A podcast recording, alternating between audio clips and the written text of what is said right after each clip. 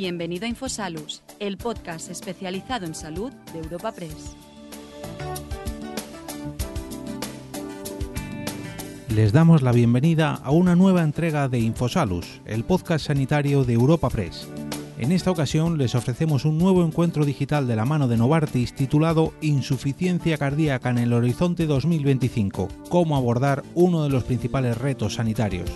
Para analizar este gran problema contamos con la presencia de José Ramón González Juanatey, jefe de servicio de cardiología del Hospital Clínico Universitario de Santiago de Compostela, con María Isabel Egocheaga Cabello, médico de familia en el Centro Sanitario de Isla de Oza de Madrid, con Álvaro González Franco, director de la Unidad de Gestión Clínica de Medicina Interna en el Hospital Universitario Central de Asturias, con Marta Moreno, responsable de Relaciones Institucionales del Grupo Novartis, y además con Maite San Saturnino, presidenta de Cardioalianza. Además de la presencia de estos invitados, podremos escuchar en una breve intervención a Pilar Aparicio, directora general de Salud Pública, Calidad e Innovación del Ministerio de Sanidad. Moderando este encuentro digital se encuentra Javier García Vila, director de Europa Press, a quien escuchamos a continuación presentando al resto de ponentes invitados. Hola, muy buenas tardes y bienvenidos a un nuevo encuentro digital de, Europa Press. Esta tarde contamos con el impulso de Novartis para hablar de un asunto bien importante, un asunto bien relevante, quizá uno de los asuntos más importantes relacionados con la salud, es la insuficiencia cardíaca. En concreto, el título de la jornada, el título de la jornada en la que vamos a analizar este problema es Insuficiencia cardíaca en el horizonte 2025, cómo abordar uno de los principales retos sanitarios en España. Para situar el problema, permitidme que, que dé unos datos que nos van a permitir entender la magnitud de lo que estamos hablando. En general, la enfermedad cardiovascular es la primera causa de muerte en España, muy por encima del cáncer o de enfermedades respiratorias, incluso ahora, en tiempos de, pandemia. Eh, en concreto, dentro de las enfermedades eh, cardiovasculares, la insuficiencia cardíaca afecta en España a unas 700.000 personas y es la primera causa de hospitalización de mayores de 65 años. Se calcula que el gasto total para el sistema es del 2% del gasto sanitario. El 2% del gasto sanitario está relacionado con eh, insuficiencias cardíacas. Y además, un dato que es obvio, es decir, su incidencia y su prevalencia va a ir en aumento por una relación directa con el aumento y la prolongación de la esperanza de vida. Por tanto, eh, creo que es muy oportuno que abordemos este, este asunto.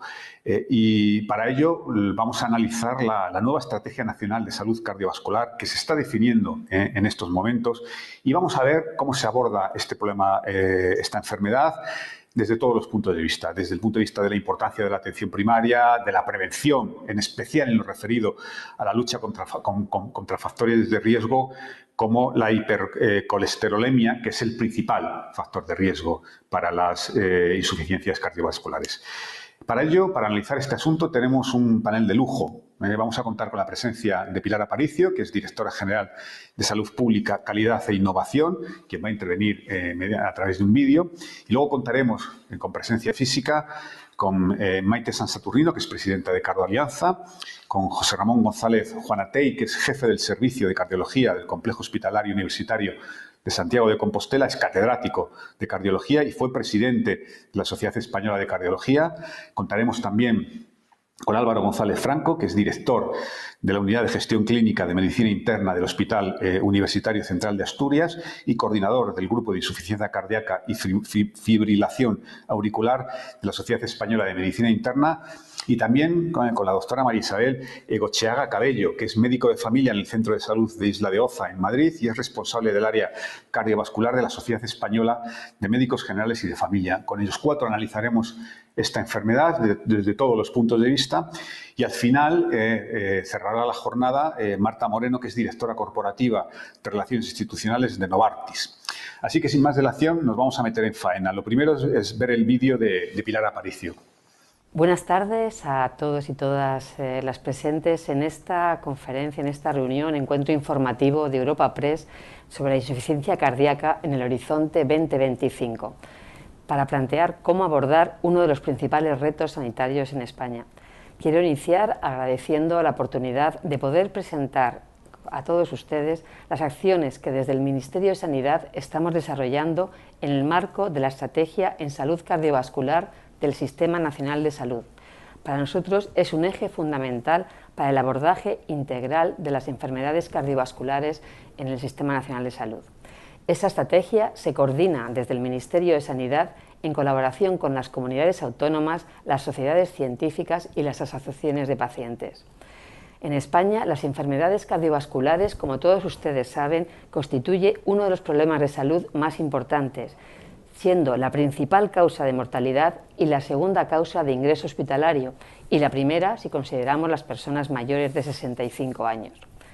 Dentro de las enfermedades cardiovasculares, quiero destacar la insuficiencia cardíaca como una de las enfermedades crónicas más frecuentes, que se estima que afecta en torno al 2% de la población, es decir, que en España habría más de 500.000 personas mayores de 45 años con insuficiencia cardíaca.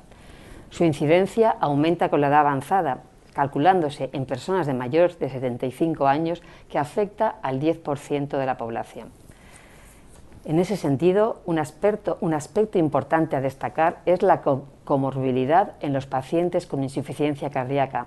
De ahí la importancia de tener un abordaje multidisciplinar para su manejo integral. Esta insuficiencia cardíaca va a afectar de forma muy clara a la calidad de vida de los pacientes. Por eso, la, estrategia de salud cardiovascular del Ministerio de Sanidad aborda diferentes aspectos, haciendo especial hincapié en la prevención de los factores de riesgo, promocionando unos estilos de vida saludables en el conjunto de la población para evitar que sigan aumentando los casos de enfermedad cardiovascular y de insuficiencia cardíaca. También quiero destacar dentro de esta estrategia el abordaje de la mejor detección y diagnóstico precoz de la insuficiencia cardíaca y fomentar la implementación de modelos organizativos asistenciales multidisciplinares coordinados entre los diferentes niveles asistenciales, de tal forma que se potencia y favorezca la atención integral a todas las personas diagnosticadas de insuficiencia cardíaca y que incluya también a familiares y cuidadores. También nos parece importante resaltar la organización de la asistencia al shock cardiogénico a través de la creación de redes asistenciales específicas para su atención, para tener los criterios de calidad y conexión del sistema que, necesitamos. Terminar deseando muchísimos éxitos a esta jornada y agradeciendo de nuevo a los organizadores el poder tener esta oportunidad. Muchas gracias pues muchísimas gracias a Pilar. Yo creo que nos ha dado un poco la visión general y los grandes retos que afectan a esta, enfermedad y su abordaje y su tratamiento. Vamos a empezar con, a conocer la, opinión de nuestros expertos, de los expertos que hemos convocado aquí esta tarde. a mí me, gustaría empezar con el doctor González Juanatey, eh, que es, eh, que es el, el, doctor que, que, está liderando eh, en, toda España el, proyecto que busca transformar, pues, como nos decía Pilar, el modelo de asistencia a la, insuficiencia cardíaca. Doctor, cuéntanos un poco en qué consiste este proyecto, cuáles son, eh, cómo se, eh, cómo se, cómo se está desarrollando, cuáles son las conclusiones. Cuéntanos un poco. En primer lugar, gracias por la invitación a participar en jornadas como esta y en concreto esta jornada, ya que eh, habitualmente en medicina cardiovascular hay muchas jornadas del infarto, se ha hecho mucho en el infarto, se ha hecho mucho en el ictus, pero la insuficiencia cardíaca, que como antes se ha comentado, es la dimensión es extraordinaria en la cantidad de personas que la sufren, la carga sobre el sistema, la carga sobre las familias, sin duda sobre los pacientes. Por tanto, hay que celebrar que haya también eh, este tipo de, acciones que, ayuden a conocer mejor qué es insuficiencia cardíaca y cómo nos impacta a todos y cómo impacta al sistema sanitario. Esta iniciativa parte un poco de, una iniciativa que se tomó a, nivel europeo y que fue presentada en el Parlamento Europeo ya hace unos años, a la tres o cuatro años, un poco para a nivel europeo llamar la atención sobre una patología que habitualmente está relativamente descoordinada y sobre todo existe una cierta desinformación y un cierto desconocimiento de la población de qué representa insuficiencia cardíaca. Y, celebro que esto haya tenido esta traslación un poco a, España y un poco con la colaboración de, nuestros de colegas, que, algunos de ellos están hoy aquí en, en esta sesión pues se ha hecho una serie de documentos y una traslación a España de, prioridades. Y yo, si tuviera que decir alguna de las prioridades, diría que la alta prevalencia de la, insuficiencia cardíaca hace que no pueda una especialidad ni ningún nivel asistencial pues erigirse un poco como el solucionador del problema. Es, imposible. Una especialidad puede solucionar un problema que afecta a pocos pacientes, pero cuando hay muchos pacientes afectados por la patología necesitamos una visión transversal, una visión fundamentalmente ambulatoria, menos hospital céntrico y más ambulatorio céntrico y una visión más focalizado en la enfermería. Creo que uno de los principales avances que, que podríamos lograr es que hubiese enfermeras gestoras de casos que probablemente aglutinen los casos de diferentes centros de salud conectadas con sus médicos de atención primaria, con enfermería también dedicada a la insuficiencia cardíaca dentro del hospital y, que ellas fueran de alguna forma el núcleo central de esa red. Pero, como siempre digo, y creo que es muy importante, el papel lo aguanta todo, a nivel europeo, a nivel español, a nivel autonómico. Pero la gran pregunta es, ¿cómo tienes tú organizada la gestión de la atención a la insuficiencia cardíaca en tu área sanitaria? Yo creo que eso es la pregunta que todos nos tenemos que hacer. ¿Tienes un plan? ¿No tienes un plan? Eh, ¿Existen planes parciales? ¿Cómo están conectados entre sí? Y luego, sin duda, el papel de, la enfermería, quizás en la, en la gestión de la enfermedad, que vuelvo a repetir, mucha gente dice, bueno, es costoso, sin duda, el coste que representaría eh, disponer de enfermería comunitaria que, que, gestionase grupos de pacientes y que en realidad fuese la responsable más directa del seguimiento de esos grupos de pacientes, ahorraría, en primer lugar, seguro que muchas vidas, mejoraría mucho la calidad de vida y sobre todo haría un gran ahorro económico al sistema ya que, como antes se ha dicho, es la primera causa de ingreso hospitalario en mayores de 65 años, no solo en España, sino prácticamente en todos los países de, nuestro entorno. Mm, yo creo que, que esta podría ser un, planteamiento inicial de, la situación y un poco como yo lo veo. lo veo a nivel local y lo veo con un mayor protagonismo de enfermería especializada en insuficiencia cardíaca, sobre todo a nivel ambulatorio. Luego seguiremos porque has, hablado de algunas cosas que son muy interesantes. Sobre todo a mí me, me, choca, mm, bueno, no es que me choque, pero me parece que habría que incidir en el desconocimiento que tú pones de manifiesto de la población respecto a lo que es una insuficiencia cardíaca. Es decir, claro, si nosotros, quiero decir, cualquier persona puede padecer esta, esta enfermedad, no somos conscientes de que la tenemos, es difícil luchar contra ella.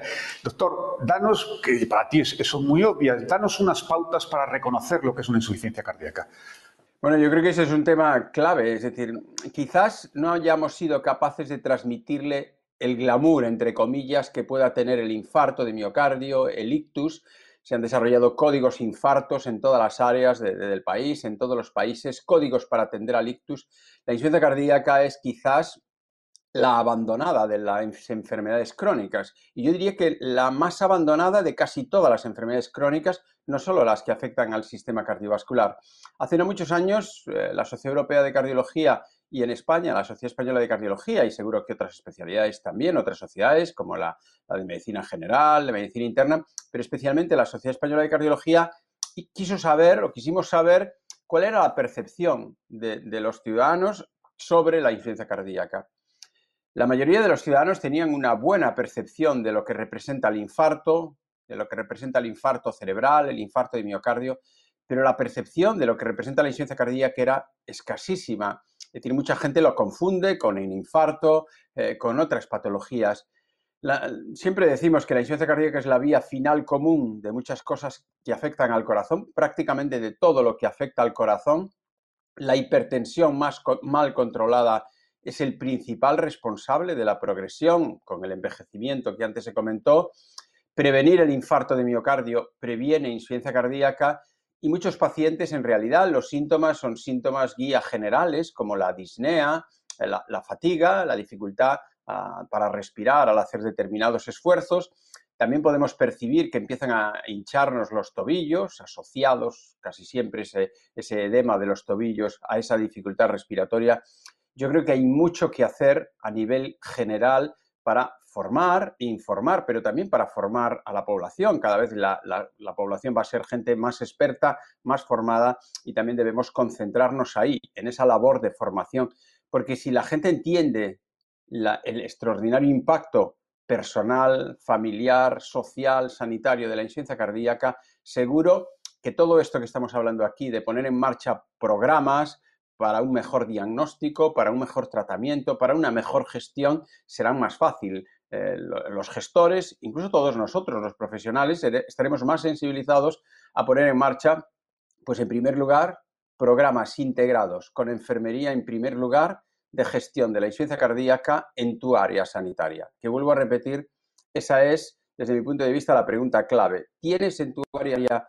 un programa de gestión integrado de la insuficiencia cardíaca y tienes indicadores de calidad que te digan cómo está funcionando la calidad de ese programa y con ellos intentas identificar oportunidades de mejora, bueno, va en esa línea de educar eh, y de formar a, los ciudadanos, a todos nosotros, sobre qué es insuficiencia cardíaca, porque una, ciudadanía mejor formada haría que esto que proponemos sería más fácil.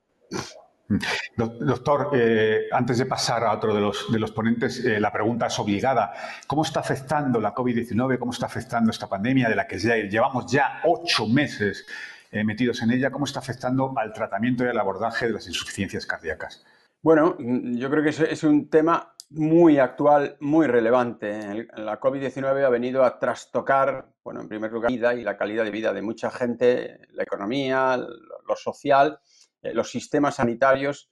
Y claro que tenemos que dar una respuesta a la COVID con, solidaridad, con eh, responsabilidad individual. Ahora a uno le sorprende la cantidad de antivacunas y los altavoces que tienen eh, este mundo de unas de, homeópatas que proponen cosas raras, es decir, no se entiende. Por supuesto, de esta enfermedad solo vamos a salir con una vacuna, que a nadie le quepa la menor duda. No hay otra salir y es seguro que pronto dispondremos de, vacunas eficaces y seguras que todos nosotros nos tendremos que, poner de una forma u otra, ¿no? Pero la gente se muere de COVID y se muere mucho de COVID, pero que piense que la gente se muere mucho de enfermedades cardiovasculares, mucho más, se muere mucho más del cáncer. Hemos visto en la primera ola del COVID que en España fue una tragedia la atención del infarto. Solo acudieron al hospital la mitad de los infartos, la otra mitad lo pasó en su casa y un infarto que alguien pasa en su casa, la mortalidad es del 50%. Ahí está gran parte del exceso de mortalidad en, esa primera ola de la pandemia por COVID. Eh, por tanto, eh, hay que decir que los sanitarios, los hospitales son centros totalmente seguros que, debemos acudir en sus urgentes, pero a mí me preocupa mucho la pérdida de la continuidad asistencial a las enfermedades crónicas. Hay que poner en marcha programas para ponerse en contacto con los enfermos crónicos de tu área. Y, la insuficiencia cardíaca es un paradigma. ¿Por qué? Porque si no nos vamos a encontrar muy evolucionados, con mucho más difíciles de tratar, menor expectativa de vida, porque vuelvo a repetir, por supuesto que se muere la gente de COVID, pero mucho se muere de enfermedades cardíacas no diagnosticadas o con el paciente ido sin continuidad asistencial. La tragedia que presentar el cáncer, el poco diagnóstico del cáncer. Muchos oncólogos ya nos han dicho la tragedia que representa diagnósticos tardíos de cáncer y ese es otro gran problema. Y, bueno, la insuficiencia cardíaca, que es lo que hoy nos ocupa, ejemplariza esto. Tenemos que desarrollar de forma inmediata a nivel local formas incorporando telemedicina para garantizar que los enfermos siguen acompañados desde el punto de vista del cuidado, que podemos anticiparnos a sus descompensaciones, podemos optimizar su tratamiento. La insuficiencia el tratamiento ha cambiado completamente la expectativa de vida y la calidad de vida de los pacientes. Tenemos que garantizar que ese tratamiento óptimo llega a los enfermos. Por tanto, el COVID es un problema, pero no podemos aumentar este problema por 100 si lo trasladamos, como de alguna forma ya, ya, lo estamos sufriendo, a las enfermedades cardiovasculares y al cáncer, que son dos áreas que están sufriendo de forma extraordinaria el impacto del COVID en los sistemas sanitarios. Muchísimas gracias, doctor. Muy relevante todo lo que nos has contado. Luego volveremos contigo, pero vamos a, en este caso, a otra de las invitadas, a, Maite San Saturnino, que, como decía en la presentación, es la presidenta de Cardioalianza. Buenas tardes, Maite. Un placer tenerte con nosotros. ¿Cuál es tu perspectiva? Un poco tu perspectiva de, este, este, problema de, de salud, de estas insuficiencias cardíacas. Bueno, en primer lugar quiero agradecer a Novartis en nombre de Cardialianza que nos haya invitado a participar en esta mesa en la que vamos sobre insuficiencia cardíaca, que es una patología que merma mucho la calidad de vida, tanto del paciente como de los familiares. Y yo sí que quería compartir con ustedes eh, algunos datos que recogimos en, un estudio realizado por eh, Cardioalianza a través de encuestas que formulamos a más de 400 pacientes con insuficiencia cardíaca, para que vean un poco cómo es la incidencia de la insuficiencia cardíaca en el día a día de los pacientes. El 43% de los pacientes ha tenido que dejar de realizar las actividades que anteriormente venía haciendo de manera habitual. El 53% tiene dificultad en su actividad sexual. Un 55% tiene problemas de movilidad. Un 30% necesita ayuda o asistencia personal para realizar actividades fuera del hogar o fuera de, su entorno. El 70% tiene dolor o malestar general. Un 52% manifiesta tener depresión o ansiedad un 62,5% viaja menos o ha modificado sus pautas de viaje. Esto es para que se hagan una idea de cómo impacta en el paciente, pero también nosotros hemos querido ir un poco más allá y ver cómo impacta la insuficiencia cardíaca también en esos eh, familiares que se han tenido que convertir en cuidadores informales y han tenido que dejar atrás, pues en muchas ocasiones, su puesto de trabajo. Por ejemplo, eh, un 62,5% ha solicitado días de permiso o excedencia y el 43,5% faltó al trabajo en alguna ocasión para acompañar al paciente a la consulta médica. El 43% de estos cuidadores informales ha tenido que reducir su tiempo de ocio y además un 44% ha experimentado cambios emocionales como depresión, ansiedad, irritabilidad, desbordamiento, apatía. Esto es cómo es el día a día de, un paciente con insuficiencia cardíaca y también desde el punto de vista del cuidador. Está claro que el sistema sanitario debe afrontar cambios en la gestión de la insuficiencia cardíaca y además es algo urgente por todo lo que ha dicho el ponente anterior. Y estos cambios los tenemos que producir de la mano de todos los agentes que participamos, tanto los profesionales sanitarios como los pacientes y los cuidadores. Las organizaciones de pacientes estamos colaborando en impulsar ese cambio que se está produciendo en este sistema sanitario. En Cardioalianza, que es una asociación en la que agrupamos a más de 54 organizaciones de pacientes cardiovasculares en España, tenemos el firme objetivo de colaborar para mejorar la atención sociosanitaria de las personas con enfermedades cardiovasculares y entre ellas está la insuficiencia cardíaca.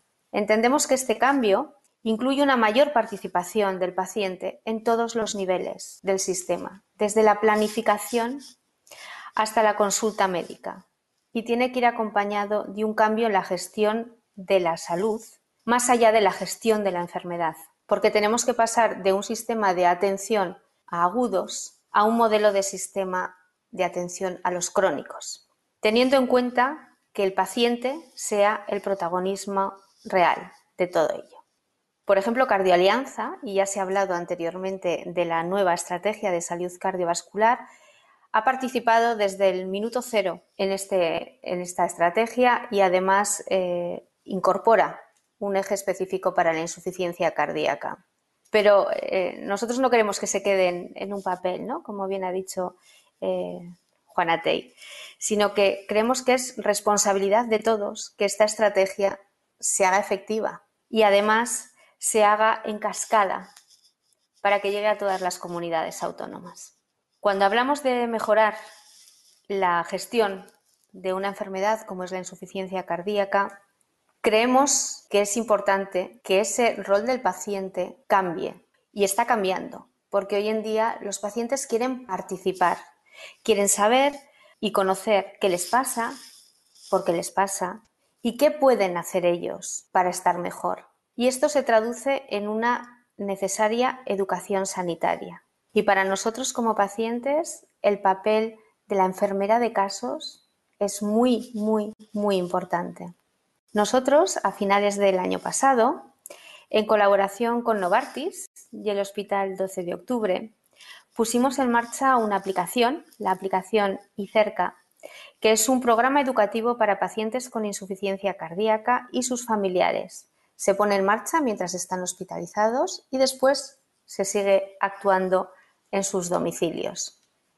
Hoy en día, dada la situación sanitaria que estamos viviendo, estos programas educativos consideramos que son mucho más importantes todavía, tienen más sentido, porque además no hay que olvidar que estamos pasando de una consulta presencial a una consulta por teléfono en muchos casos, porque ni siquiera llega a ser telemática, ¿no? simplemente es por teléfono.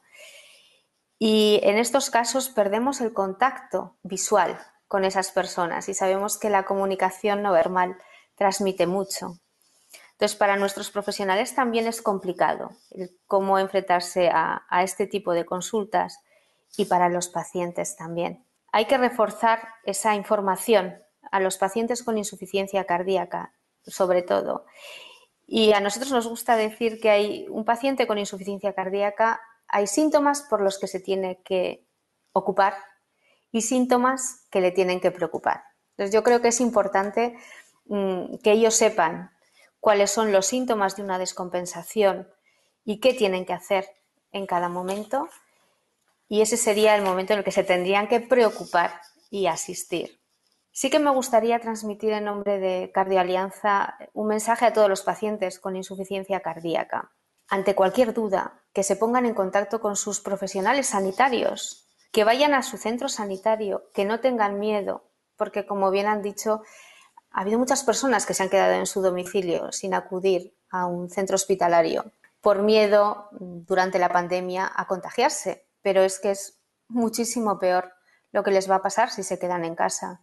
Entonces, eh, que tengan en cuenta que todos los centros sanitarios mm, cumplen las más estrictas medidas de seguridad y que eh, no tengan miedo, que para eso están sus profesionales sanitarios. Y sí que me gustaría también, ya no solo mandar un mensaje a los, a los pacientes con insuficiencia cardíaca y sus familiares, sino también a las autoridades en general, que no abandonen a los pacientes, que, mm, por ejemplo, la rehabilitación cardíaca se está dejando de realizar y esto puede acarrear unas consecuencias en, un futuro no muy lejano. El sistema sanitario se tiene que planificar para dar respuesta a esas necesidades y dotar de los recursos suficientes para atender a las personas con enfermedad cardiovascular y con insuficiencia cardíaca. Y de la misma manera que hacen con los pacientes con COVID. Yo creo que es que es importante, que no tenemos que olvidar que es la primera causa de muerte, la enfermedad cardiovascular. Y desde luego que, mm, para cerrar, pues eh, que Cardioalianza está a disposición para colaborar con la Administración, los profesionales sanitarios y las empresas que estén comprometidas para mejorar la salud cardiovascular de todos. Muchísimas gracias, Maite. La verdad es que es muy oportuno escucharte, ¿no? para, para, que entendamos las dificultades que a veces tienen los pacientes eh, de insuficiencia cardíaca. Quería preguntarte, en línea con lo que le he preguntado también al, al, médico anterior, eh, que nos contéis un, un, poco la visión del paciente de lo que está ocurriendo durante la pandemia. Tú nos has contado una cosa muy relevante que todos sabemos, pero que no es lo mismo saberlo que escucharlo de tu boca. Es decir, se ha pasado durante estos meses de la consulta presencial, tan importante para el paciente, verle la cara al médico, poder explicarle con detalle eh, lo que le pasa, no solo a, a la parte telemática, sino incluso a consultas telefónicas. Es decir, uno puede entender lo difícil que es explicarle a un médico o a un asistente, a una enfermera, lo, que le ocurre por teléfono. Es decir, ¿cuáles son los grandes problemas que habéis visto desde el punto de vista paciente durante estos meses de pandemia? Bueno, sobre todo cuando estamos hablando de personas eh, de una edad avanzada, eh, creo que es importante que el paciente prepare esa teleconsulta antes de, hacerla, eh, que tome todas las notas que considere que considere oportunas, para no olvidarse lo más mínimo. Y que no solamente se basen en contar su, problemática a nivel físico, sino también a nivel emocional. Eh, cómo se han encontrado, porque esto le puede dar muchas pautas al, profesional. Es decir, todo lo que pueda aportar esa pérdida de comunicación eh, no verbal, pues tenemos que intentar plasmarlo de esa manera. Por eso las asociaciones de pacientes, concretamente las que pertenecen a Cardioalianza, trabajamos eh, con, las personas que están eh, con nosotros para que mm, sean capaces de hacer una teleconsulta con esos médicos, con esos profesionales sanitarios que tienen Muchísimas gracias, Maite. Luego volveremos contigo. Ahora quiero eh, que charlemos con el doctor Álvaro González Franco, que como dije antes en la presentación, lo recuerdo, es director de la Unidad de Gestión Clínica de Medicina Interna del Hospital Universitario Central de Asturias y es coordinador del Grupo de Insuficiencia Cardíaca y Fibrilación Auricular de, la Sociedad Española de Medicina Interna. Doctor, buenas tardes. Cuéntanos un poco tu, perspectiva también de experto de, las insuficiencias cardíacas. A ver, yo creo que Totalmente de acuerdo en lo que se ha expuesto previamente, ¿eh? tanto el doctor Juan Atei como lo que ha planteado Maite. Yo creo que son cosas obvias y evidentes, ¿no?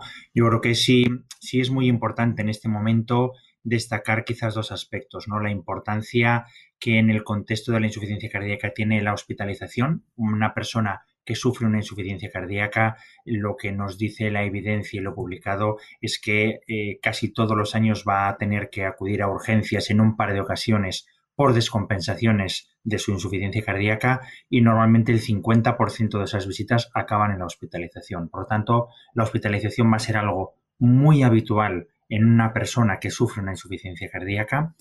Eh, muchos reingresos, supone un deterioro de calidad de vida importante, aparte de la sobrecarga que puede suponer para el sistema. Y yo creo que a la hora de intentar eh, conseguir que haya menos ingresos, Nadie tiene la varita mágica porque es algo que se lleva trabajando en todos los ámbitos y durante mucho tiempo y no se consigue atacar ello, pero yo creo que hay tres aspectos que realmente son destacables. Uno, hay que eh, asegurar de la mejor manera posible cómo la persona que ha sufrido una descompensación y se ha ingresado en el hospital vuelve de la mejor manera posible a su entorno habitual, a su casa con la manera, de la manera más segura posible, ¿no? Y para eso tenemos que coordinarnos bien, tanto los profesionales que trabajamos la insuficiencia cardíaca en el hospital, como los profesionales que trabajan la insuficiencia cardíaca en atención primaria. Lo dice el doctor Juan Atei, es importante que haya un proceso integral y un sistema que garantice el, el poder coordinar un poco esta situación. Y ahí realmente la enfermería, estoy de acuerdo, creo que tiene un papel muy importante. Por tanto, coordinar muy bien ese periodo después de la hospitalización, cambios en el tratamiento, una situación más deteriorada eh, por, la hospitalización en sí. Eh, un punto muy importante a tener en cuenta. Quizás en ese sentido, igual de importante es el aprovechar ese periodo de hospitalización para educar ya no solo a la persona que sufre la insuficiencia cardíaca, sino a su entorno, a su familia, a sus cuidadores principales cuando hablamos de personas mayores, de qué aspectos tienen que vigilar, ¿no? Que, cómo detectar que se descompensan, qué tienen que hacer cuando empiezan a descompensar y qué pastilla tienen que empezar a tomar para aumentar, aumentar esa dosis y conseguir que no tenga tanta retención de líquidos. Y luego, igual de importante, es aprovechar el periodo de la hospitalización para poner el mejor tratamiento posible según las guías actuales. Yo creo que esos tres aspectos nos permitiría ayudar y trabajamos en tres niveles. Como profesionales tenemos que intentar ponerle el mejor tratamiento disponible ahora mismo.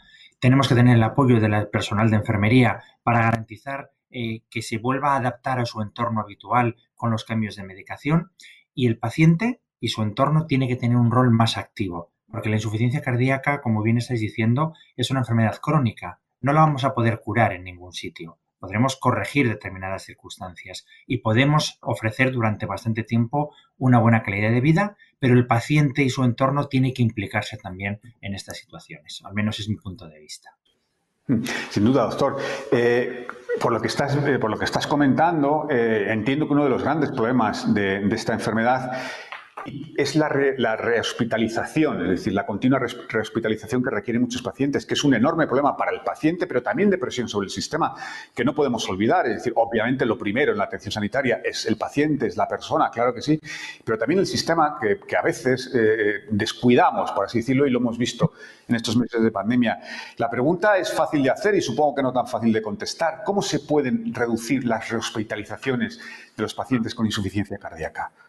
Claro, es la pregunta del millón. Yo creo que se han hecho muchos esfuerzos en muchos sitios para intentar conseguir eh, que se reduzcan las hospitalizaciones, ¿no?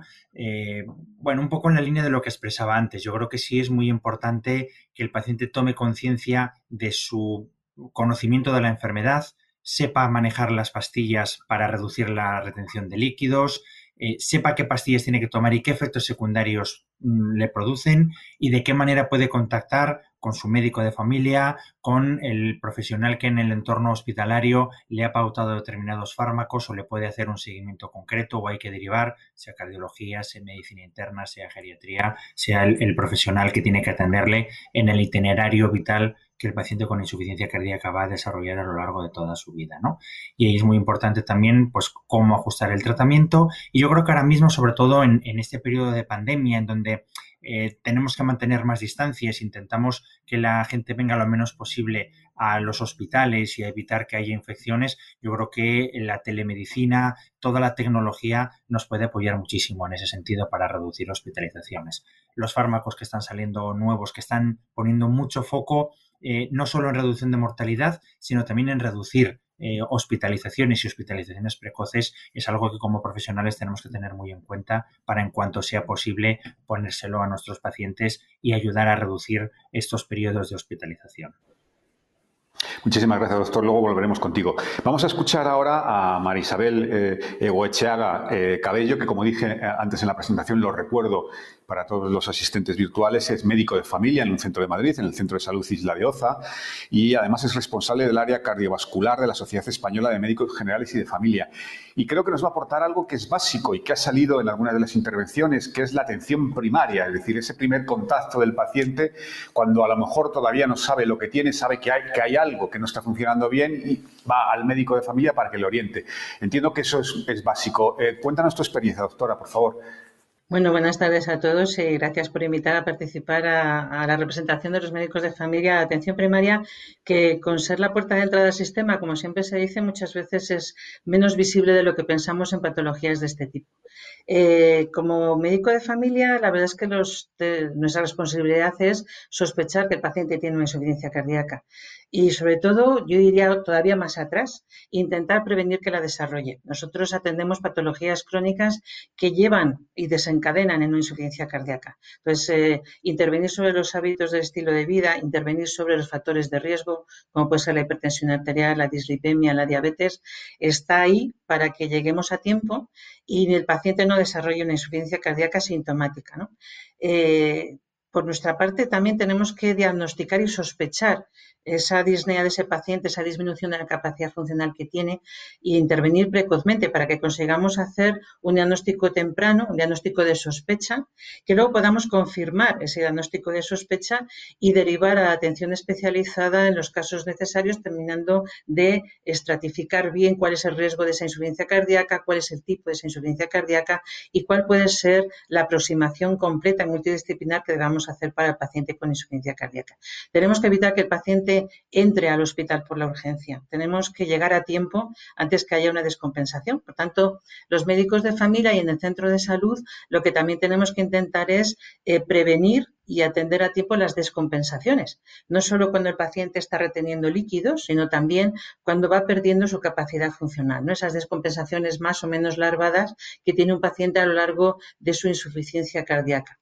Y luego al alta hospitalaria el paciente cuando ingresa tenemos que evitar que reingrese. Y en los primeros días tras el alta hospitalaria son días críticos que si podemos hacer un contacto clínico precoz con ese paciente, un contacto, un contacto sanitario precoz, eh, podamos ver si ha entendido bien el tratamiento que se le ha puesto al alta, si lo está haciendo bien, si tiene dificultades para cumplirlo, cuál es su percepción, cómo va evolucionando, comprobar todo lo que ha aprendido, como decía mi compañero, a nivel del ingreso hospitalario, para que podamos hacer una continuidad asistencial. El manejo del paciente con insuficiencia cardíaca no deja de ser un manejo, como ya se ha dicho desde el principio, multidisciplinar y hay que abordar muchas estrategias. El paciente es, es donde tenemos que centrar nuestra atención, él tiene que manifestarse y de esa manera nos tenemos que volcar en el seguimiento de ese paciente, tanto con la enfermería del centro de salud como con el apoyo de atención especializada.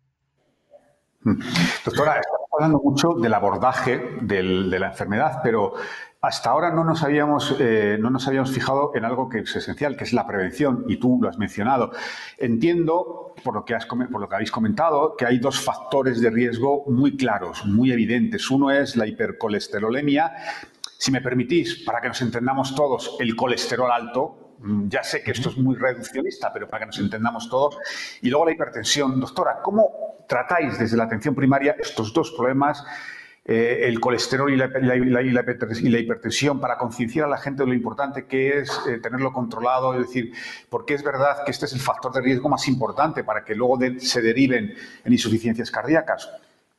Bien, estos factores de riesgo son importantes para la insuficiencia cardíaca y para otras patologías cardiovasculares que ya se han mencionado, como la cardiopatía isquémica. Desde hace muchos años, eh, la cartera de servicios de atención primaria en toda España ha incluido eh, la detección precoz de, la, de insuficiencia cardíaca, de cardiopatía isquémica, pero ha ido más allá, como es la modificación de los estilos de vida, como es detectar a tiempo y hacer cribados de hipertensión, de diabetes, de colesteroles altos, para que podamos decidir si ese paciente debe recibir tratamiento no solo no farmacológico, que intentamos que sea así, sino también tratamiento farmacológico para evitar que haya complicaciones. Eh, el tema de los factores de riesgo es un continuo. Si nosotros actuamos desde el inicio, evitaremos que haya una progresión de esa enfermedad, ya sea aterosclerótica o ya sea hacia la insuficiencia cardíaca. Por eso tenemos que actuar desde atrás, desde las bases, ¿no?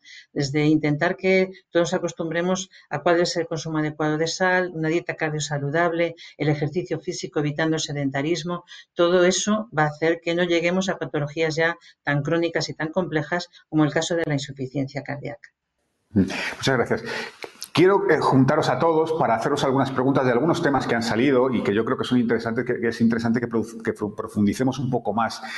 Eh, me ha dado la impresión, eh, al escucharlos a los cuatro, de que eh, echáis en falta algo más de coordinación. Eh, eh, me explico, es decir, abordar las insuficiencias cardíacas debe ser un proceso coordinado. Es decir, yo entiendo que entran áreas como cardiología, como medicina interna, como atención primaria, las urgencias, las emergencias y la enfermería. Y me ha parecido entender que echáis de menos algo más de coordinación, como si hubiera un cierto despiste en el sistema a la hora de tratar estos casos. ¿Es así y qué se podría hacer si esto es así para mejorar? Volvemos contigo, doctor Ese es el talón de Aquiles de, la atención a la insuficiencia cardíaca. El talón de Aquiles no es tanto la, hospitalización, que lo es, hospitalizaciones repetidas. Los hospitales estamos habitualmente preparados para atender, diagnosticar a estos pacientes. Eh, hacer un código infarto con la dificultad que tiene, aparte de la fascinación que representa atender una patología tan aguda, es relativamente sencillo.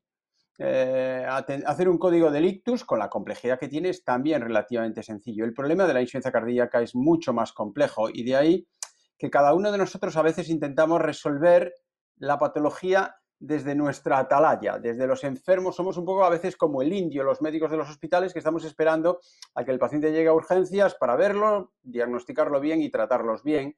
Y estamos desconectados en una patología que hay una conexión. Y vuelvo a insistir que esto se repetirá multitud de veces, pero tiene que haber una conexión eficaz.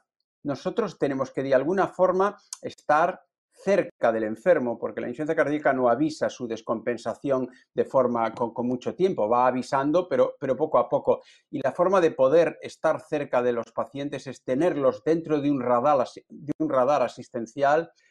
Sin duda es el ámbito ambulatorio donde está el principal de ese radar yo creo que los especialistas de atención primaria con la enfermería comunitaria, que vuelvo a repetir que hasta ahora siempre se ha hablado de enfermería cuidadora en diabetes, eh, el control de la diabetes, otro tipo de enfermería, pero hay un área que hay que desarrollar y que está claramente definido su beneficio, que es enfermería comunitaria que no solo pueda ser para un centro de salud, puede ser para varios centros de salud, que lleve a grupos de pacientes y que esté próxima de los pacientes o que estén próximos de los pacientes para prevenir sus descompensaciones. Si no, siempre será la misma historia. Nos quejaremos de que es la primera causa de hospitalización, la primera causa de gasto sanitario, porque el hospital es lo más caro cuando se ingresan los pacientes en el hospital.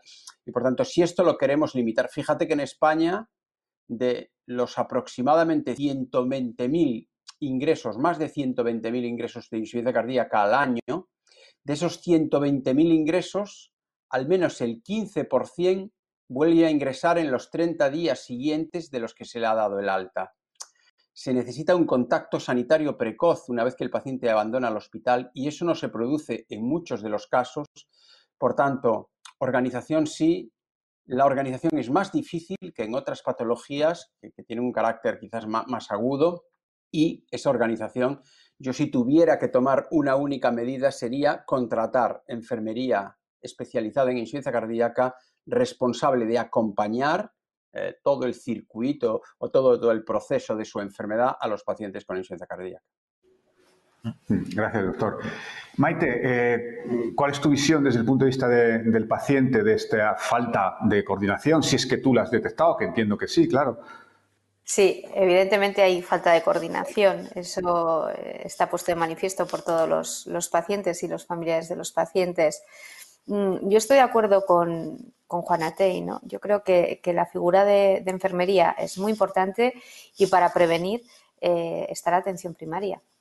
Es a donde el paciente va. Creo que es importante también eh, formar al profesional sanitario para que sepa cómo comunicar al paciente y al familiar del paciente lo que es una insuficiencia cardíaca, porque nosotros en las asociaciones de pacientes hemos detectado en muchas ocasiones que te dicen, bueno, sí, me han dicho que tengo una insuficiencia cardíaca. Vale, eh, ¿tú sabes qué implica tener una insuficiencia cardíaca? Eh, ¿Cuándo tienes que ocuparte y cuándo tienes que preocuparte? Y a veces lo desconocen, lo desconocen, ¿no? Porque porque es que ya el propio nombre suena mal, insuficiencia cardíaca, ¿no? Te lo dicen ellos. Entonces, sí que hay una descoordinación eh, y sí que, mm, bueno, hay que intentar evitar llegar al hospital. Y para eso, eh, atención primaria y enfermería tienen un papel muy importante ahí. Mm. Gracias, Maite. Me temo que ningún nombre de enfermedad suena bien, por mucho que nos empeñemos. Eh, doctor González Franco, ¿tú cómo lo ves, también desde la perspectiva hospitalaria? Claramente, o sea, yo creo que sin ninguna duda el, principal problema, y además es un problema que tenemos que resolver a nivel de, profesionales, es la coordinación. Porque todos hablamos de coordinación. Eh, como decía antes el doctor Juan Atei, el papel lo sostiene todo. Hay infinidad de iniciativas que han demostrado eh, el enfoque, unos mejor adaptados que otros, eh, cada entorno. Yo creo que la las mm, dificultad, una de las dificultades es que el sistema sanitario está organizado de múltiples maneras, ya no por distintas comunidades autónomas, sino cada uno en su propia comunidad. Una zona está mejor organizada que otra, eh, por un montón de, factores que influyen, ¿no? Entre ellos, pues el liderazgo que algunos profesionales puedan tener. Y de lo que se trata es de intentar que los liderazgos que tienen su peso, sean el menor posible e intentar buscar otro tipo de herramientas, ¿no? De protocolizaciones, de vías clínicas, de procesos de insuficiencia cardíaca, le podemos poner el nombre que queramos, pero que de alguna manera vayamos coordinándonos, ¿no? Yo creo que ahí eso, las nuevas tecnologías nos pueden dar un punto a favor para saber lo que hacemos, cómo lo hacemos, tener unos sistemas de información adecuados y yo seguir insistiendo, aparte del rol de la enfermería, la importancia del papel activo del paciente. ¿no? Yo creo que hay sin ninguna duda experiencias que han demostrado utilidad ya en nuestro contexto nacional, sin ir a otros espacios internacionales, han demostrado que cuando el paciente es consciente de su enfermedad, tiene un apoyo de un cuidador y tiene una serie de conocimientos mínimos, esos pacientes en general van mejor y además están mejor tratados. Doctora Gochaga, eh, ¿cómo se ve desde la atención primaria esta, esta falta de, atención y qué podéis hacer los médicos de atención primaria? Que insisto, sois la primera, la primera línea del frente de la atención sanitaria para, eh, para solventar este problema. Bien, ya se ha diseñado, ya hay en distintas comunidades autónomas planes de atención integral a la insuficiencia cardíaca. Estos planes lo que hay que hacer es desarrollarlos e implementarlos y aprovecharnos, como ya se decía, de los medios de los que disponemos en el momento actual. Eh, tenemos que utilizar consulta eh, telemática para poder hacer consultas, debemos tener una historia digital compartida. También es muy importante la carpeta de salud del paciente, que permita que el paciente pueda acceder a su información clínica. Es decir, tenemos muchas cosas diseñadas y mucho documento. Como se decía, el papel lo soporta todo. Tenemos documentos como el que estamos hoy comentando, que es la llamada a la acción, pero ya la estrategia de crónicos del Sistema Nacional de Salud abogaba porque se hiciera una atención multidisciplinar y se potenciara la continuidad asistencial. Es muy importante, salimos ganando eh, todos los especialistas y el paciente el primero, el que podamos comunicarnos de una forma flexible, ágil, en unos plazos adecuados, que podamos compartir los resultados de las pruebas complementarias, que podamos ante dudas eh, comunicarnos de una forma fácil y sencilla y sobre todo, por ejemplo, avances de los que ya tenemos, ¿no? Tenemos una historia digital que cada vez va avanzando más, la receta electrónica que nos permite valorar de alguna forma cómo está haciendo el tratamiento el paciente y valorar la adherencia. Es decir, que vamos teniendo diferentes herramientas, pero hay que ir desarrollándolas aún. Y yo creo que esta época de pandemia COVID-19 ha hecho que notemos más la necesidad de utilizar los medios digitales para avanzar en el tratamiento y en el seguimiento de estos pacientes crónicos. Hmm. Doctora, eh, eh, estoy escuchando durante toda la, jornada, durante toda la tarde, una queja general que es la falta de enfermeras, enfermeras, enfermeros, obviamente, eh, especializados en esto, en, en, el tratamiento, en el abordaje de las insuficiencias cardíacas. Pero claro, la pregunta es bastante obvia. ¿Por qué un problema que es un problema tan acusado, que es un problema tan importante, que es un problema que causa tanto, eh, tanta presión al sistema, no hay unas enfermeras, enfermeros, eh, insisto, especializados en este, en este tema? Porque es verdad que estáis, eh, no una queja, porque no estáis haciendo una queja, pero sí estáis poniendo sobre la, sobre la mesa una deficiencia que vosotros encontráis en vuestro día a día. A ver, yo tengo esa visión integral de la atención primaria en el que no necesito y no quiero enfermeras especializadas en una única patología. El paciente, además de insuficiencia cardíaca, tiene otras comorbilidades. Además, son pacientes mayores que tienen patologías diferentes a las patologías vasculares. La enfermera lo que tiene que hacer es establecer un buen plan de cuidados. Lo que necesitamos son enfermeras comunitarias, como ya se ha mencionado, formadas, capacitadas, que sean capaces de dar los cuidados a sus pacientes, de educarles en todas las patologías que vemos habitualmente en atención primaria. Una enfermera de, enfermería, de familia o comunitaria. Luego, la enfermera más especializada en insuficiencia cardíaca, yo la veo más en las unidades de insuficiencia cardíaca. No debemos olvidar que cuando tenemos un paciente con insuficiencia cardíaca adelante, cuando se está interviniendo desde el punto de vista de la enfermería, se está interviniendo en todo, en la globalidad, en diferentes aspectos, además de la insuficiencia cardíaca. Entonces, yo sí, lo que quiero es una enfermería eh, formada, posicionada, proactiva en los planes de cuidados de los pacientes, con esa eh, formación en las patologías crónicas que, como ya se ha mencionado, es hacia donde tenemos que girar y el sistema sanitario tiene que girar a controlar las patologías crónicas y evitar que tengan descompensaciones todas esas patologías crónicas, en concreto la insuficiencia cardíaca. Mm.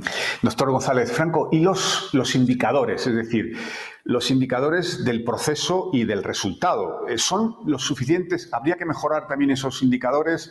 Eh, ¿cómo, lo veis desde los hospitales? Bueno, es buena pregunta. A ver, yo creo que sí es importante indiscutiblemente tener indicadores.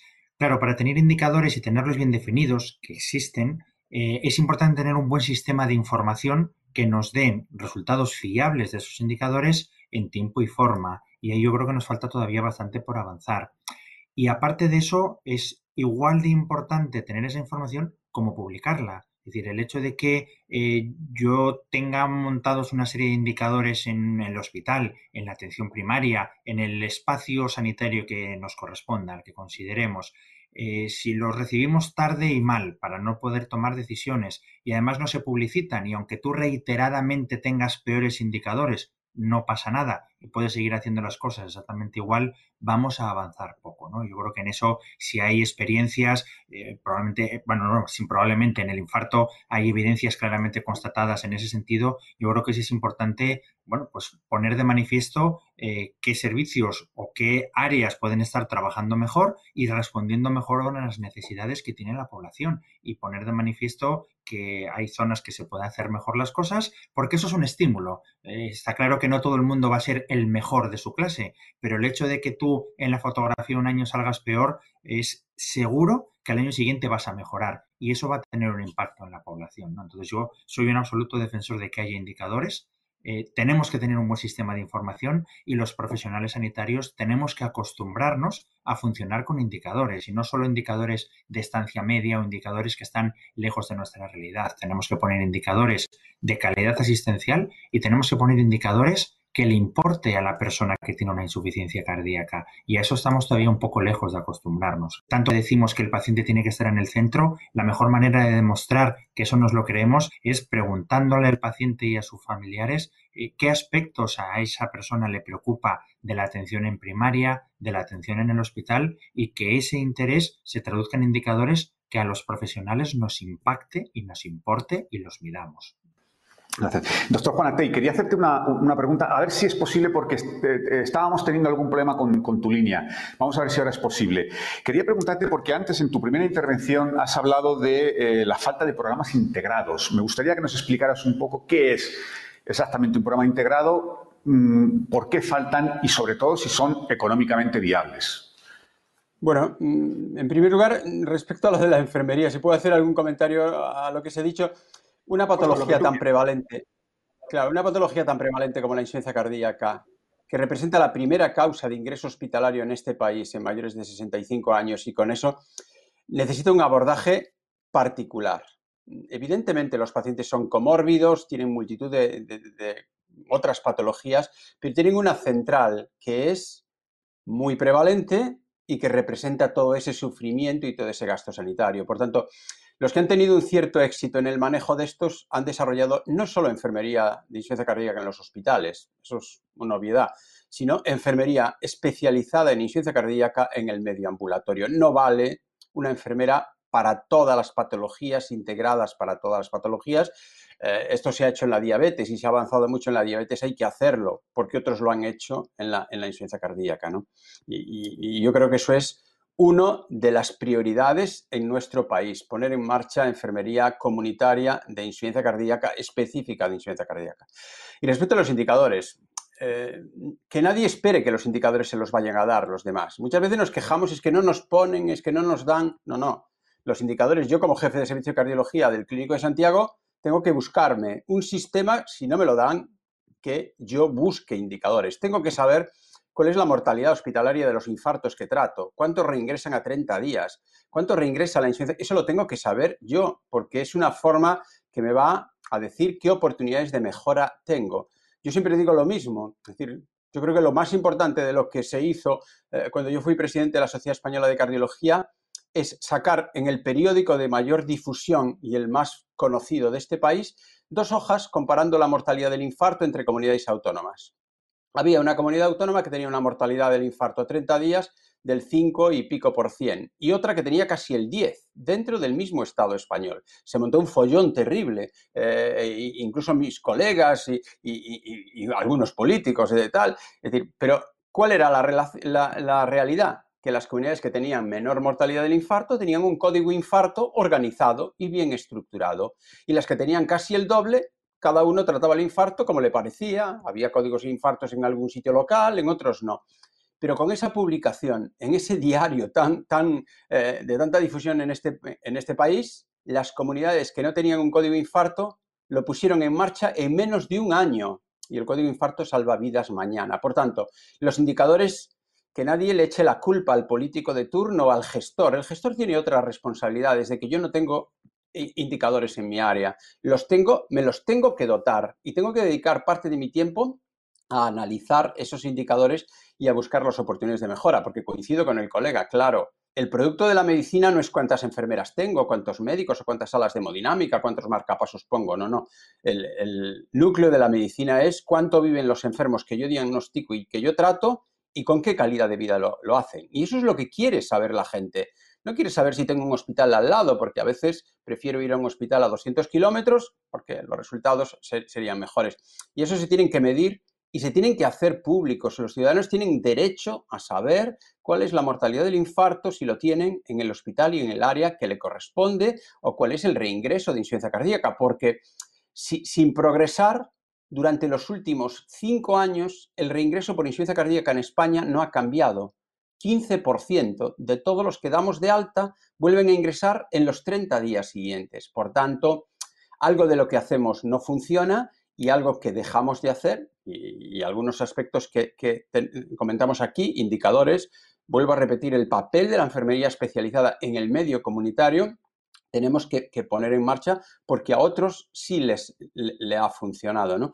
Por tanto, plan integrado, por supuesto. Y vuelvo a repetir, la gran pregunta es, en el área de la que yo tengo responsabilidad como jefe de servicio de cardiología de Santiago de Compostela, que tiene 466.000 habitantes, ¿sabemos cómo circula el paciente de insuficiencia cardíaca en el sistema con la filosofía de resolver en el nivel asistencial adecuado? ¿Cuántos salen del hospital con un tratamiento médico óptimo? ¿A cuántos tienen un contacto sanitario estructurado precoz en los 10 días siguientes a salir de alta? eso es lo que hay que medir. Y si no lo tengo, porque vuelvo a repetir, el papel lo aguanta todo y todo el mundo se refugia en planes nacionales, en planes autonómicos. No, no. Usted es el responsable de medicina interna de tal hospital. ¿Qué, programa tiene de insuficiencia cardíaca integrado con enfermería, atención primaria, cardiología, urgencias? ¿Qué programa tiene? ¿Y qué indicadores mide? ¿Sabe cuántos pacientes en el año 19 que usted ha dado de alta le han vuelto a ingresar en los 30 siguientes días?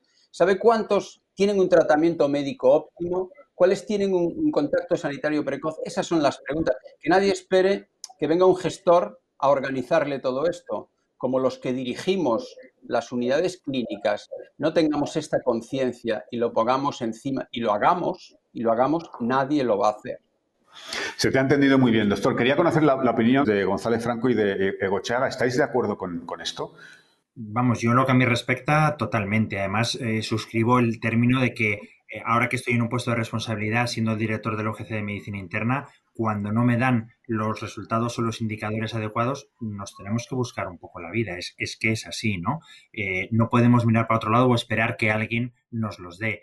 Yo creo que en ese sentido, y hablando del contexto de la insuficiencia cardíaca, sí quisiera poner en valor una herramienta que hemos puesto en marcha desde el año pasado para toda Asturias, en los hospitales de Asturias, para el manejo de la insuficiencia cardíaca. El grupo nuestro de insuficiencia cardíaca de la SEMI sacó un protocolo recogiendo y recopilando qué aspectos hay que vigilar en la hospitalización de un paciente pluripatológico con insuficiencia cardíaca y lo que hicimos fue meter toda esa información eh, dentro de la historia clínica de forma que nos sirve de guía a los profesionales para ver lo que tengo que vigilar en cada momento pero además esa información es explotable y explotable mensualmente, de forma que podemos saber cuáles son las características de nuestros pacientes, qué tratamientos estamos poniendo y lo más interesante, yendo en la línea de lo que Juan Ategui estaba diciendo ahora mismo, es cómo nosotros como profesionales estamos siguiendo las recomendaciones que las guías de práctica clínica ponen encima de la mesa.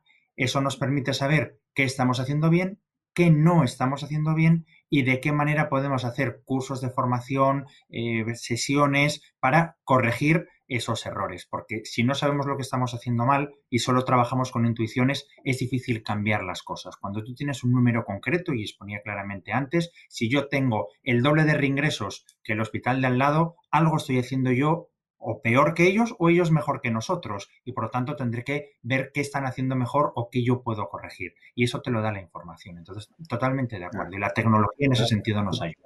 Doctora, eh, tú no estás en, en hospitales, estás en atención primaria, entiendo que todo esto también te afecta y mucho, claro.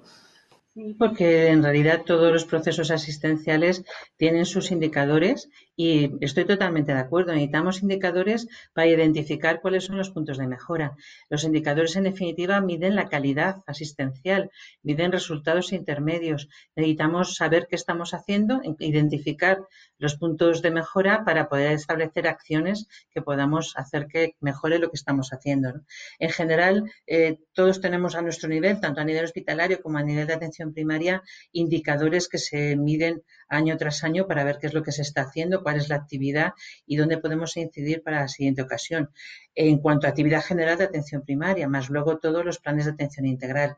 El propio plan de atención integral de insuficiencia cardíaca tiene sus indicadores. El documento de Horizonte 2025 pues también tiene unos indicadores que intentan eh, que podamos valorar un poco qué es lo que se está haciendo para ver hacia dónde tenemos que dirigirnos.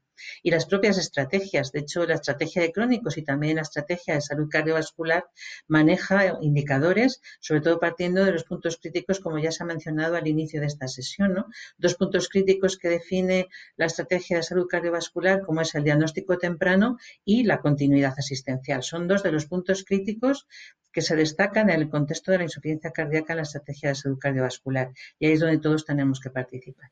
Muchísimas gracias. Pues vamos a terminar con, Maite. Maite, antes has pedido eh, que, la Administración no os olvide, que la Administración no os deje de lado. Eh, eh, tienes una plataforma fantástica para pedir a la Administración, para pedir al, Ministerio de Sanidad, para pedir a las comunidades autónomas que tienen transferidas las competencias. ¿Qué necesitáis? ¿Qué, se necesita desde el punto de vista de los pacientes? ¿Qué echáis de menos? ¿Qué falta en el sistema sanitario español para que el abordaje de esta enfermedad sea más eficaz? Sea mejor? Bueno, yo lo que me refería principalmente es que en todo este momento de pandemia eh, se están olvidando un poco de, los pacientes crónicos y se están basando en, el COVID, pero todo no es COVID. Eh, tenemos muchos pacientes crónicos que han visto retrasadas sus consultas con sus especialistas y que esto pues eh, tiene consecuencias para ellos. Es decir, que, que el COVID existe, obviamente, que es un gran problema ahora mismo pero que los pacientes crónicos, las personas con insuficiencia cardíaca, los enfermos cardiovasculares, siguen estando ahí y necesitan eh, esa atención para todos ellos. Mm, yo esto es el, mensaje que quiero lanzar, ¿no? Que no se olviden de los crónicos, que estamos y seguimos estando ahí presentes. Pues muchísimas gracias, Maite, muchísimas gracias a todos. De verdad que ha sido muy instructivo escucharos. Y va a cerrar la, jornada Marta Moreno, que es directora de corporativa de Relaciones Institucionales de Novartis. Marta, cuando quieras. Hola, buenas tardes a todos. Muchísimas gracias a, todos por participar en este encuentro virtual sobre los principales retos sanitarios de España en torno al abordaje de la insuficiencia cardíaca con, con vistas al horizonte 2025. Como han comentado durante, durante toda la charla, la, sostenibilidad de los sistemas de atención sanitaria y la cardiología del siglo XXI requiere una estrategia asistencial más eficiente y, que esté coordinada y debe de, sostenerse bajo la premisa del respeto mutuo, la, comunicación fluida y la definición de responsabilidades de cada uno de los agentes implicados. Si e, e, en algunos casos en los cuales esto no surja por parte de las autoridades o de los gestores, bueno, pues como, como decían los compañeros anteriores, ¿no? Pues, pues, no nos rindamos y busquemos las soluciones nosotros mismos, porque los pacientes, como, como decía ahora la representante de los pacientes no pueden esperar ¿no? y, debemos además agilizarlo porque, porque se puede perjudicar la, calidad de vida de, los mismos eh, a medida que vayan pasando los meses, ¿no? debido a, la COVID que está claro que, está afectando a, todos los, niveles asistenciales. Somos plenamente conscientes de que el contexto impuesto por la pandemia de la COVID ha sido el foco de atención ahora mismo en, el abordaje y el control de las patologías eh, y y esto ha hecho que, por ejemplo, se haya, se haya modificado ¿no? la, la, prioridad a patologías como, como el, el EPOC, el asma u otras comorbilidades que constituyen el primer factor de riesgo para el tratamiento de, esas enfermedades. No solo eso, sino que hemos asistido también a una sobrecarga sin precedentes de la gestión asistencial de los pacientes y los recursos se han dirigido atendiendo a las, a las perdón, a las prioridades propias del momento, ¿no? Como, como decían mis compañeros anteriores. Pero en medio de este contexto no podemos permitirnos bajar la guardia y desviar la atención a otras, a otras enfermedades que constituyen una de las principales causas de muerte en España, como son las enfermedades cardiovasculares y como también se ha resaltado y, constantemente está sobre la mesa, ¿no? Y, yo creo que lo importante es que se sabe y entonces si se sabe, pues prestemos especial atención a, estos pacientes. ¿no? Según datos de la Organización Mundial de la Salud, eh, estas son responsables del 31% de las muertes registradas en todo el mundo, lo que corresponde con 17,7 millones de personas. Y solo en España las cifras superan el porcentaje de defunciones a causa de enfermedades oncológicas, con un 26,7 del total, de forma que las enfermedades del sistema circulatorio constituyen la primera causa de mortalidad para el 28,8% de la población española. Y precisamente por esto, y como ya hemos comentado, ¿no? muchas de las enfermedades cardiovasculares acaban provocando insuficiencia cardíaca, la principal causa de hospitalizaciones en, personas mayores de 65 años y, por tanto, eh, un importante generador de, gastos sanitarios que también hay que tener en cuenta. ¿no?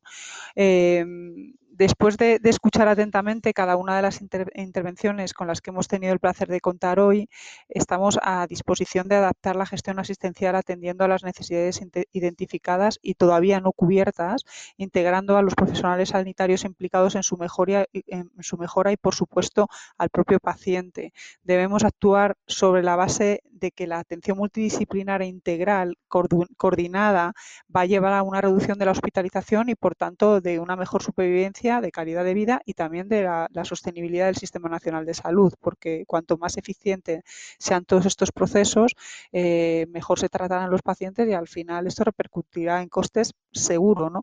Y, en la gravedad de la patología no solo influye la correcta gestión asistencial de la enfermedad, sino también el, desconocimiento y la falta de concienciación de la sociedad también para, para repercutir significativamente eh, en, los, en los resultados.